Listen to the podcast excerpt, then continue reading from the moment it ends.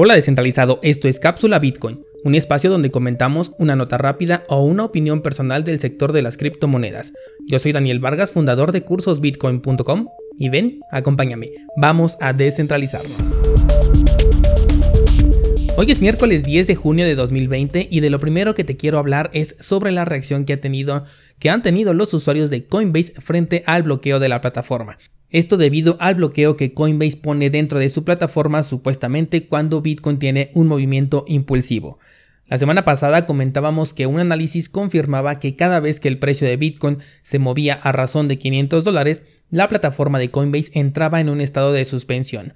Esto en un primer vistazo hace parecer que la demanda es muy alta como respuesta al movimiento de precio de Bitcoin y hace que el sitio se sature y por eso se cae pero resulta imposible de creer que uno de los exchanges de mayor popularidad ponga esto como pretexto, además de que dentro de sus filas están personajes con altas capacidades técnicas que pueden solucionar esto sin complicación alguna. Así que se deduce entonces que el bloqueo ocurre de manera premeditada. Bueno, pues poco menos de una semana después de esta nota, los usuarios han decidido castigar a Coinbase retirando de su exchange una cantidad que supera los 20.000 bitcoins y que equivale en este momento a poco más de 210 millones de dólares. Este es un evento que no había ocurrido desde febrero de 2017. Algo bueno que tengo que destacar es que los retiros se realizaron sin problema alguno, lo cual habla muy bien de la liquidez que posee el exchange. Digamos que este movimiento lo podemos considerar como una prueba de estrés para este exchange. Si no sabes lo que es una prueba de estrés, se trata de un movimiento que suele hacerse los primeros días de cada año y consiste en que los participantes retiran todos sus fondos en Bitcoin de las casas de cambio para de esta forma asegurarnos de que estas plataformas no están inflando los números y transando con una mayor cantidad de Bitcoins de las que realmente poseen. Pues parece que tras el descontento de sus usuarios, Coinbase sufrió esta, clase de prueba de estrés, de la cual en realidad salió muy bien posicionado. Algo que también es un punto a favor para que veas que no por ser Coinbase todo es un ataque, eh, es que al entregar las criptomonedas solicitadas está demostrando que los fondos de los usuarios están relativamente seguros y sin ser utilizados, al menos en su totalidad para otros servicios como bien lo comentábamos en la cápsula del día de ayer. Claro que el hecho de que mucha gente haya sacado sus bitcoins de Coinbase no significa que se haya quedado en ceros. De hecho, todavía conserva su estatus de mayor capitalización de mercado con poco más de un millón de criptomonedas dentro de su exchange. No importa lo que diga CoinMarketCap, que por cierto ya sabes que esta plataforma ha quedado completamente obsoleta y de hecho se me había pasado comentarte que me he quedado con CoinGecko. Al menos cuando estoy en la computadora utilizo este servicio para poder ver cualquier proyecto cripto en el cual yo tenga interés. Te voy a dejar el enlace en las notas del programa por si quieres utilizar esta plataforma y eh, juntos abandonemos a CoinMarketCap, que ahora como sabemos ya se vendió a Binance y es natural que ponga que este exchange es el, el de mayor popularidad. Bueno, casos como este hicieron que exchanges como por ejemplo BitMEX dejaran de ser tan populares, por la insistente práctica de estar manipulando los precios de su activo colateral con Bitcoin. Eh, por si no lo sabías, BitMEX no maneja precisamente Bitcoin, sí se fondea a través de esta criptomoneda, pero para realizar trading lo hace a través de contratos y de un activo colateral que está anclado al precio de Bitcoin.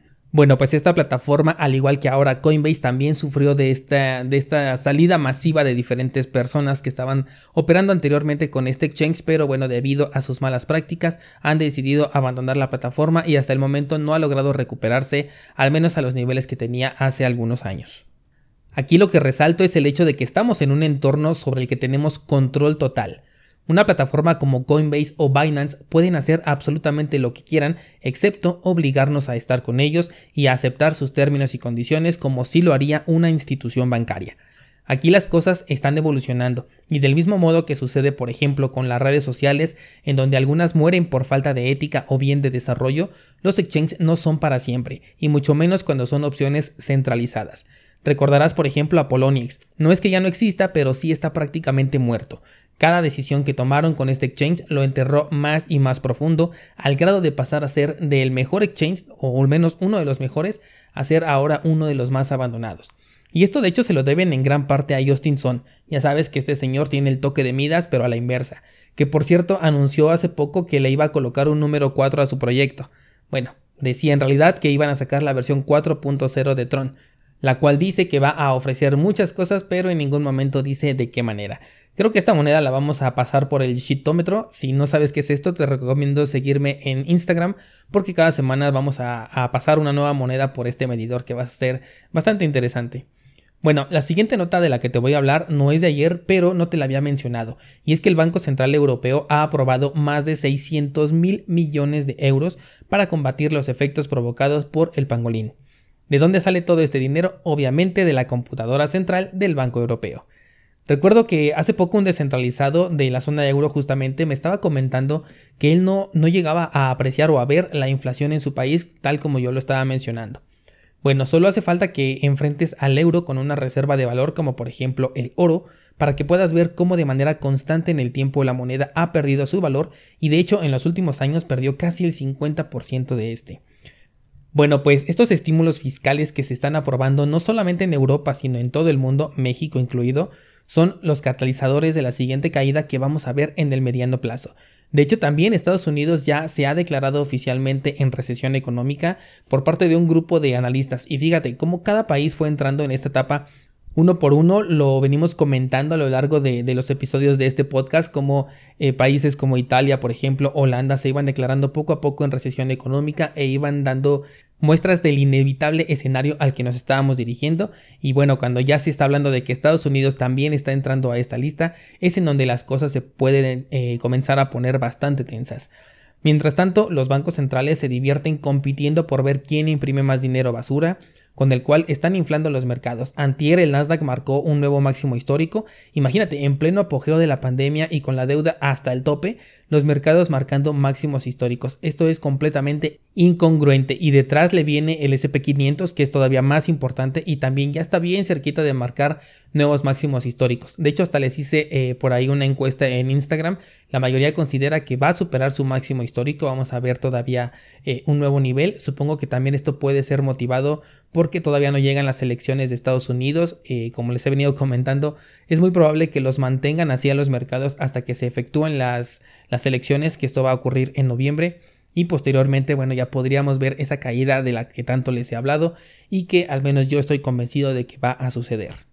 Mientras tanto, los gobiernos y personajes influyentes intentan convencer a las personas de no comprar Bitcoin y mantenerlos dentro de su estafa Ponzi. La semana pasada, o hace, sí, la semana pasada, eh, me parece que JP Morgan fue el que estaba diciendo que no veía eh, viable la inversión en criptomonedas. Esta semana el presidente de Perú también informaba que no era razonable invertir en criptomonedas y en su lugar nos motivan a invertir en su estafa Ponzi. Yo por eso Bitcoin para resguardar el valor de mi dinero es una decisión propia, tú toma la tuya, pero al menos este es el camino que yo he elegido.